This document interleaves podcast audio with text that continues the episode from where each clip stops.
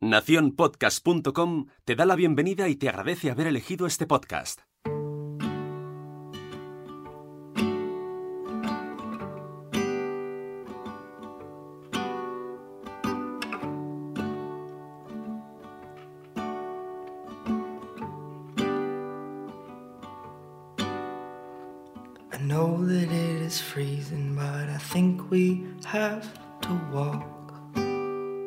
Era uno de esos días negros, los que recuerdas años más tarde como los peores.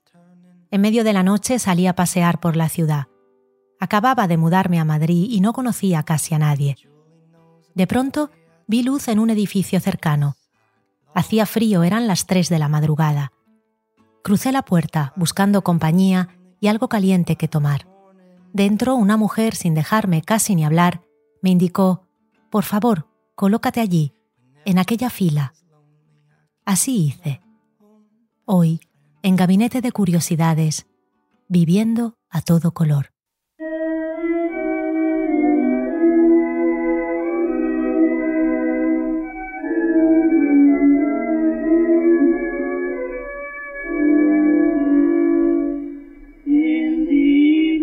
Hubo un tiempo y un lugar en el que pasado y futuro convivieron como nunca. En la Inglaterra del inicio del siglo pasado, los avances tecnológicos se mezclaron con una obsesión por el pasado. Los que nos habéis acompañado en la primera temporada recordaréis aquellos salones ingleses frecuentados por Hannah Courtois y Joseph Bonomi, en los que se hablaba de Egipto sin parar. Con la llegada del nuevo siglo y la segunda revolución industrial, el futuro empezó a acelerar, pero indagar en el pasado siguió siendo motivo constante de conversación entre la clase privilegiada inglesa. Y en aquella época, uno de los apellidos del privilegio era Herbert.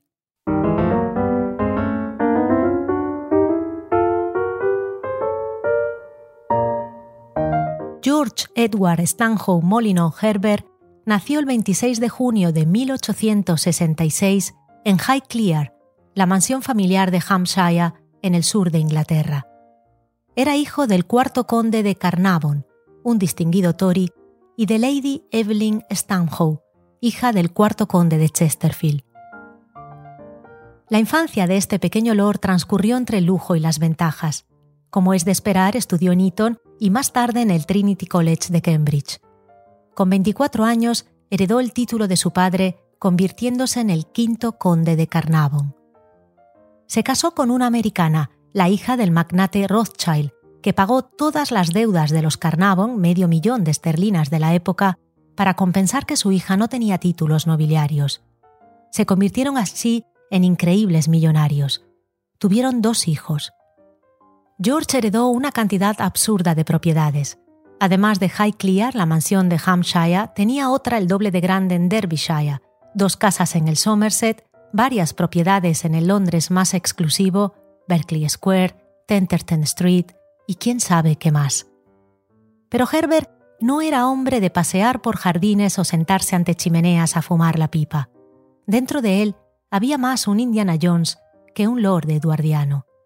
Era un vividor, y según solía decir, vivía al máximo el presente porque alternaba sus días entre el futuro y el pasado. Del futuro le atraían todos los adelantos modernos. Fue un pionero del motociclismo y del automovilismo. Gastó fortunas en importar coches de Francia y se volvió un loco del volante. Tuvo varios accidentes, uno casi mortal en Alemania, pero eso no le detuvo. Pasó toda la vida corriendo, parecía querer ser el primero en llegar y ver qué aspecto tenía el mañana. Y del pasado a Herbert, como a casi todos sus coetáneos, le obsesionaba Egipto. Para George, indagar en la sabiduría de las civilizaciones antiguas era la clave para seguir escribiendo historia. Compartía la filosofía de Shakespeare que sostenía el pasado es nuestro prólogo.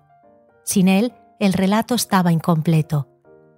Su pasión por los antiguos faraones lo llevó a dejar todas sus comodidades para viajar al desierto y establecer un campamento en el Nilo a la búsqueda de respuestas y, ya que estaba, de riquezas escondidas decidió unirse a uno de los mejores arqueólogos de la época, Howard Carter. La mezcla de ambos no podía ser más explosiva. George Herbert, acostumbrado a obtener todo lo que quería, no aceptaba un no o un desacuerdo. Carter, en cambio, era tremendamente irascible. De él se decía que podía empezar una pelea incluso en una habitación vacía. Para Carter, la vida de lujos y excesos de George era incomprensible, y el conde no entendía la lentitud con la que Howard trabajaba en el desierto. En 1917, ambos formaron un peculiar equipo. Herbert dio a Howard Carter los fondos necesarios para empezar a excavar en el Valle de los Reyes. Pasaron cinco años sin ningún progreso. El conde había invertido ya 50.000 esterlinas y decidió que no iba a invertir más. Cuando comunicó a Carter que le cortaba los fondos, éste lo convenció para hacer una última excavación más. Herbert volvió a su casa en Hampshire. El 6 de noviembre recibió un telegrama de Carter. Por fin hemos hecho un descubrimiento increíble en el valle. Parece una urna o una tumba. Está todavía sellada. La hemos dejado tal cual, a la espera de tu llegada. Enhorabuena. George partió de nuevo rumbo a Egipto con su hija Lady Evelyn, de 21 años. El 26 de noviembre tuvo lugar una pequeña ceremonia de apertura. A Evelyn, George y Howard les preocupaba descubrir que allí dentro no hubiera nada. Usando un cincel que su abuela le había regalado por sus 17 años, George rompió parte del sello. Howard consiguió meter una antorcha y observar el interior. Se quedó sin habla. George, siempre impaciente, le preguntó ansioso ¿Puedes ver algo? La respuesta fue una frase que pasó a la historia. I see wonderful things. Veo cosas maravillosas habían descubierto la tumba de Tutankamón.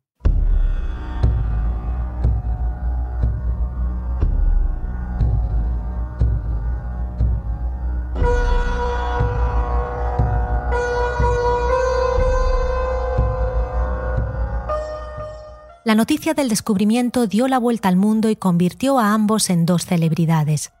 Ya de vuelta en Inglaterra, George fue a ver al rey y, ansioso por recuperar el dinero invertido, empezó a cerrar entrevistas exclusivas con periódicos.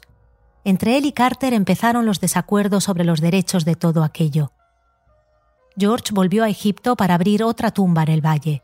Nada más llegar le picó un mosquito. Mientras se afeitaba se cortó y la picadura se infectó.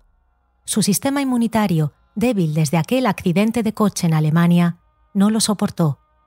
Cinco meses después de aquel viaje al pasado, el futuro del conde se desvaneció.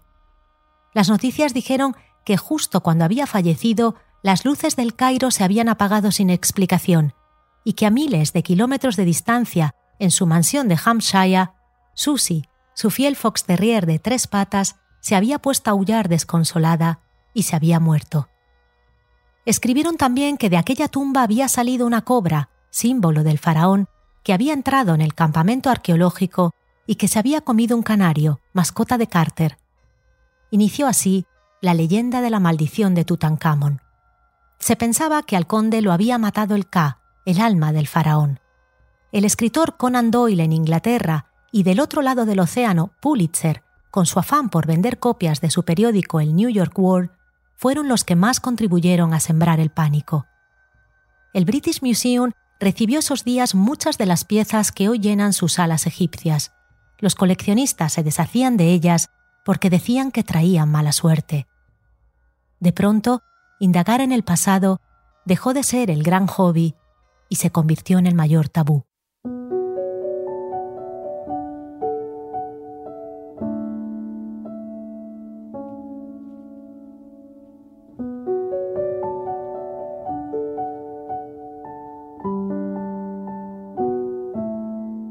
De George, Henry, tuvo tres hijos, Harry, Caroline y el primogénito, que lleva el nombre de su bisabuelo George y es ya el octavo conde de Carnarvon.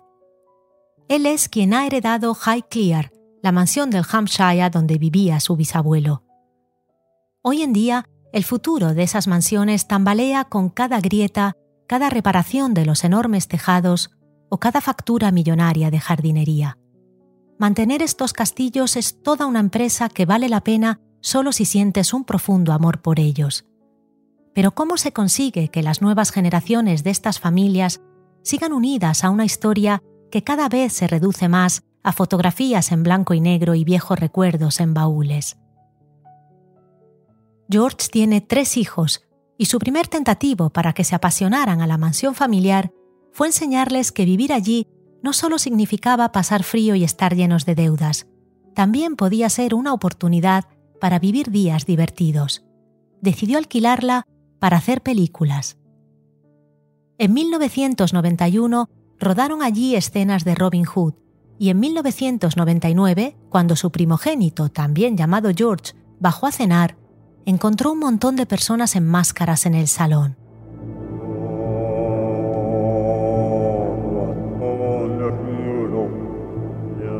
¿Qué está pasando, papá? Shh, le dijo su padre. Al hijo de George, que por aquel entonces tenía solo siete años, no le impresionó demasiado que Stanley Kubrick estuviera rodando Ice White Shut en su casa. Tampoco pareció emocionarle ver, tres años después, a Heath Ledger corriendo por su jardín durante el rodaje de Las Cuatro Plumas. En el 2006, John Legend grabó su vídeo Heaven en el castillo, era un vídeo bastante vulgar que desentonaba con la elegancia de aquel lugar. Julian, un amigo de familia, llamó a George al verlo. ¿Qué es esto? ¿Qué estás haciendo en Highclere? Estoy preocupado, Julian, dijo George. Intento que los chicos se apasionen a esta casa. Cada vez veo más negro el futuro. Julian, también hijo de Lores, había crecido en el Cairo. Su padre era diplomático escuchando historias del bisabuelo de George y de su filosofía de vida. ¿Qué haría tu bisabuelo? preguntó a George. Para ver mejor el futuro, volvería al pasado. No necesitas que tus hijos se enamoren de la historia o las canciones de otros. Lo que necesitas es que conozcan y se enamoren de la suya.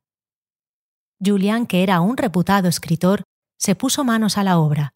Cuatro años más tarde, en el 2010, el resultado fue este.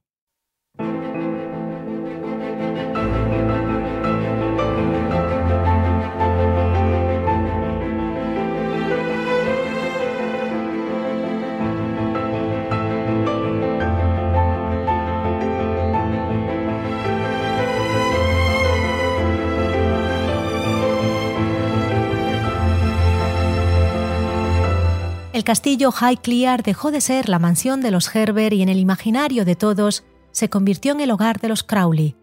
Julian Fellowes lo llamó Downton Abbey, en honor a su bisabuelo que había fundado una universidad con ese nombre. La serie ha sido nominada a 223 premios y ha ganado 57 entre Globos de Oro, Emmys y BAFTAs. Entró en el Guinness de los Récords en el 2011 como la serie inglesa más vista de la historia y cuenta con una audiencia global de 120 millones de espectadores. Entre ellos, la familia real inglesa, muy fan de la serie, sobre todo la reina. George Herbert es su ahijado y cuenta que en varias ocasiones la reina ha llamado a Fellowells para quejarse por errores históricos como la presencia de medallas equivocadas en uniformes o el uso de ciertas palabras. Downton Abbey es ya parte de la historia del país cuando en el 2013 se intentó pasar en el Parlamento inglés un proyecto sobre herencias, se llamó a la propuesta la Ley Downton Abbey. Curiosamente, el reportero Pulitzer, que contribuyó a crear el mito de la maldición de la muerte de George Herbert, dio también a Julian Fellowes la clave del éxito de la serie. Aquella famosa frase de la que ya hablamos aquí. No escribas bien sobre algo que te han contado, escribe tal cual lo que has vivido. Fellowells creció en una casa muy parecida y ha vivido en una realidad como la de los Herbert o los Crowley desde que nació. Y aún así, insistió hasta conseguir que la productora Masterpiece contratara al mayor experto en historia y costumbres de aquella época, el general Alistair Bruce, un hombre exigente y puntilloso al que Jim Carter, el inolvidable Carson de la serie, define el perro guardián de la etiqueta. El resultado es un meticuloso trabajo de reconstrucción de la época que ha enamorado también a los hijos de George. Producir cada episodio cuesta más de un millón de euros. Gracias a los contactos de Julian, la producción cuenta con mobiliario, objetos y trajes originales de la época y no réplicas. Los actores a menudo se han quejado por lo mal que huelen. Sobre todo la serie es un gran homenaje a los Herbert, A lo largo de todos los episodios, los guiños a la familia se suceden sin parar. La mujer millonaria americana, las valientes hijas que quieren ser parte de la acción, un homenaje a la Evelyn que viajaba con su padre, los objetos egipcios que decoran la casa por doquier, los nombres de los perros, Isis y Faraón, frases como la pronunciada por Shirley MacLaine, hay una maldición en esta familia, y personajes como la viuda de George que sobrevivió a su marido 40 años, al igual que Violet, el personaje de Maggie Smith, joya de la corona de la serie, y a la que Fellowells regala las mejores frases como ¿qué es eso de un fin de semana? o ser derrotistas es de clase media. A lo largo de las temporadas, Julian establece un constante equilibrio entre el amor al pasado y el futuro para reflejar la filosofía de vida de Herbert. Modernos coches abren el tráiler de la reciente versión cinematográfica y la velocidad al volante será también clave en la trama de la serie. En la película, Fellowells resume esta filosofía en un diálogo entre Lady Mary y su doncella. Si amas tu pasado, tu presente sabrá escribir tu futuro.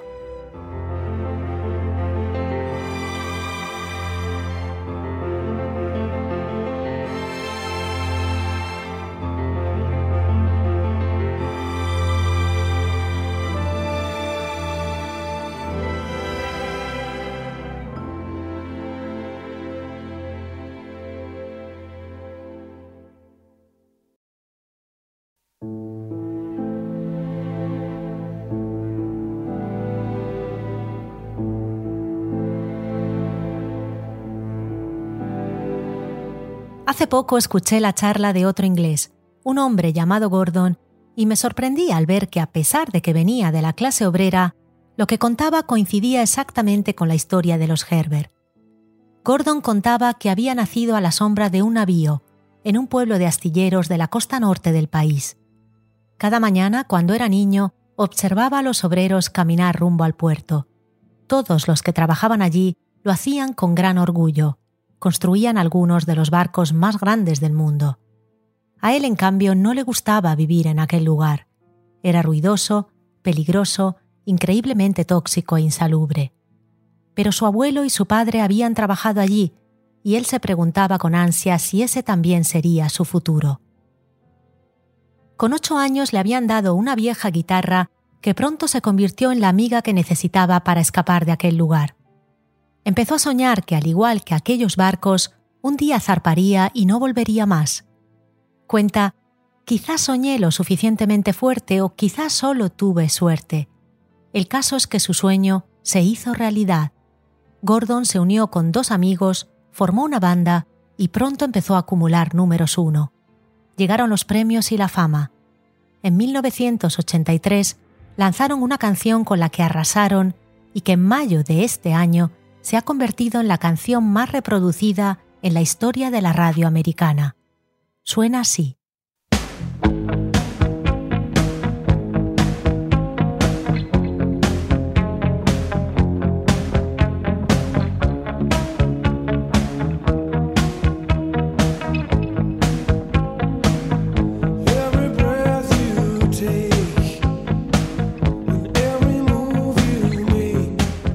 Tras separarse de la banda de Police, Gordon, ya Sting para todo el mundo, siguió una carrera en solitario llena de éxitos.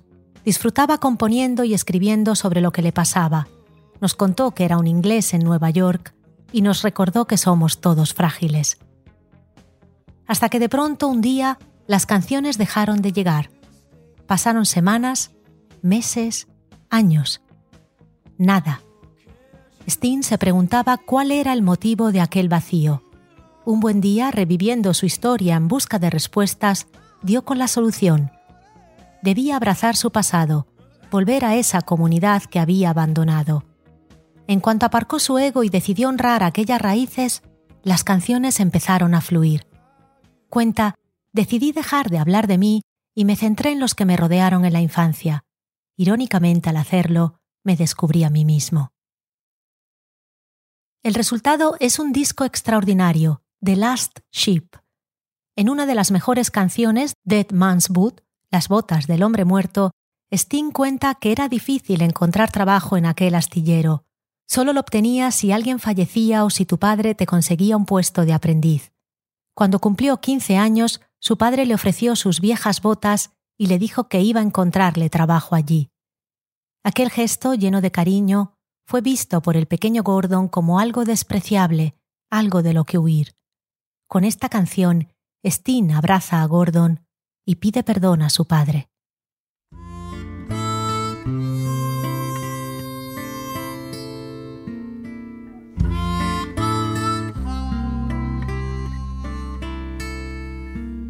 You see these work boots in my hands, they'll probably fit you now, my son.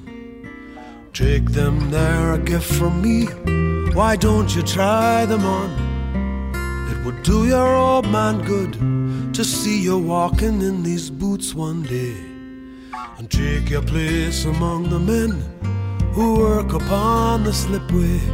These dead man's boots, though they're old and curled, when a fella needs a job and a place in the world, and it's time for a man to put down boots and to the river in his old man's boots. La filosofía de Herbert no es algo exclusivo a los británicos. Hay quien ha sabido ponerla a la práctica con habilidad también aquí en España.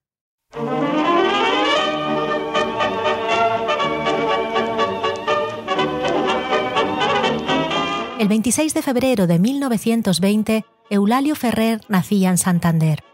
Su padre, un dirigente socialista, tenía una imprenta.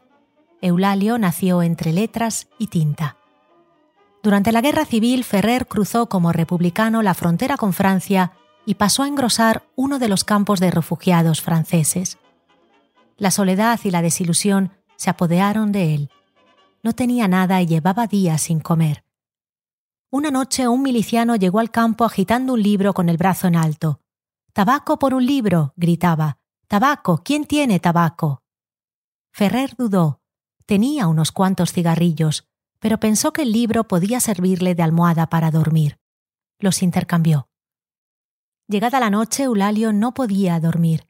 Su mente estaba todavía llena de muerte y atrocidades. Eulalio creyó volverse loco. Soñaba con un pasado distinto, haber nacido en otro lugar, lejos, en tiempos de paz. Levantó la cabeza y por primera vez prestó atención al libro. Era una edición del 1906 del Quijote. Eulalio empezó a leer. Cuando lo terminó, lo leyó de nuevo y de nuevo. El libro se convirtió en la antorcha que disipó la oscuridad de Eulalio.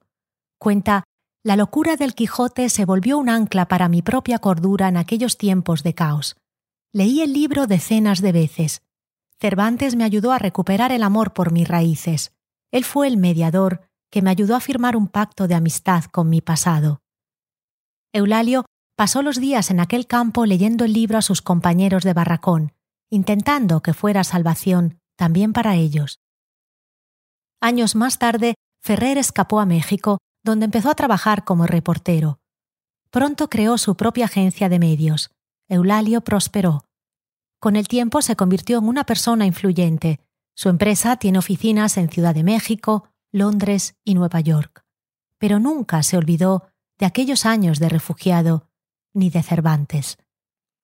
Sentí que debía algo a aquel caballero que me había salvado en mis tiempos más oscuros.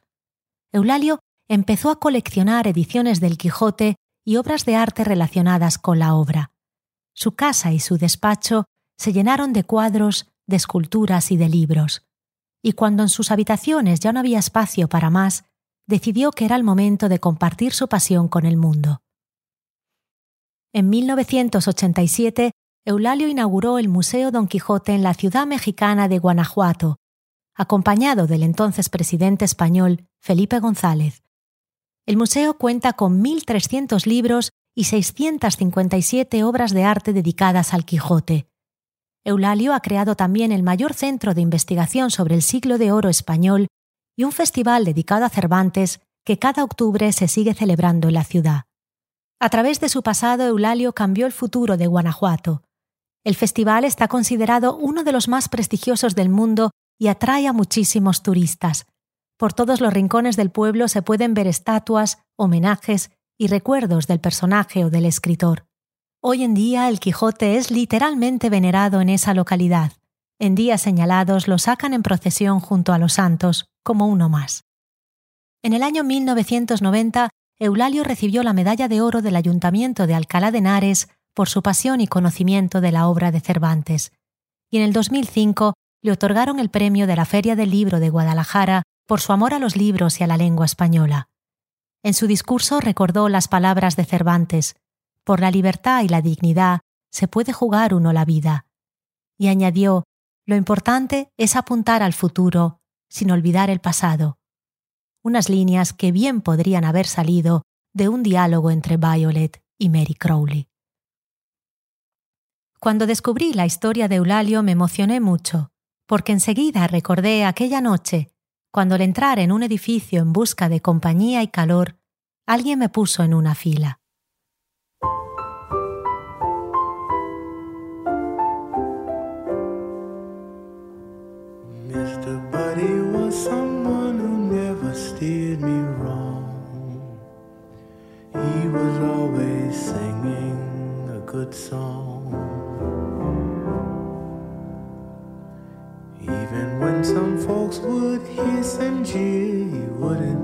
El edificio era el Círculo de Bellas Artes y en aquel momento se estaba celebrando la lectura continuada del Quijote, algo que luego supe organizan casi cada año.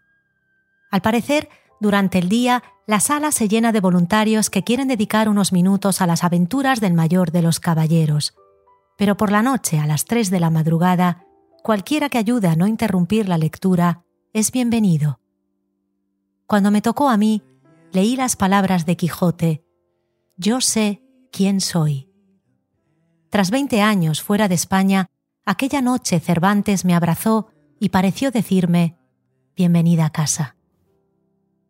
Para cuando salí de allí sintiendo el viento de la madrugada en mi cara, sentí que el futuro empezaba en aquel portal y que todo iba a ir bien. Recordé aquella frase, que aquellos que allí se parecen no son gigantes, sino molinos de viento, y los que en ellos parecen brazos son las aspas que, volteadas del viento, hacen andar la piedra del molino.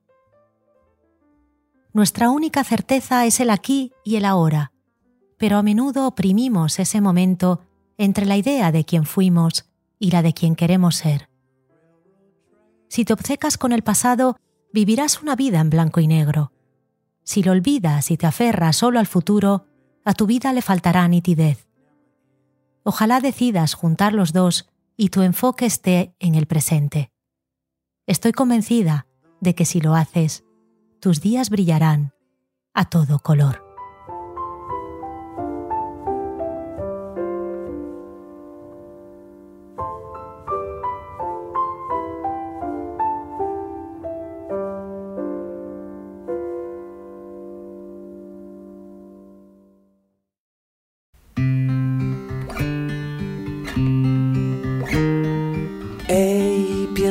Poco en ti, tú que querías ser de mayor, con todo lo que te ha pasado.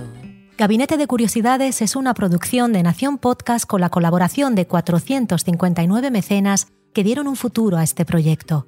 Recuerda que en gabinetepodcast.com encontrarás fotografías, vídeos, bibliografía y la banda sonora del episodio. Y yo soy quien se lo piensa demasiado. La producción y edición audios de Sune, la dirección creativa de nuestra página es de Jorge López, con el equipo de Entretanto, Mariana Valderrama, Patricia Such y Rocío Busca. La producción de esta temporada está a cargo de Olivia López y las ideas y opiniones son de quien os habla, Nuria Pérez. piensa un poco en ti, en cómo eras y cómo fue somos demasiado humanos. La semana que viene despediremos esta temporada con un último episodio dedicado a explorar nuestros límites. Recuerda que si estás en Madrid la noche anterior, la del lunes 4 de noviembre, podrás asistir a la lectura del episodio y disfrutar de música en directo, con la sensibilidad del talento que estás escuchando, Amaro Ferreiro, y la fuerza de Faltriqueira. Habrá entradas en taquilla.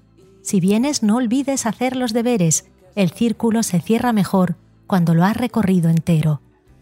ojalá nos acompañes y podamos abrazarte, porque si perdemos la curiosidad, ¿qué nos queda?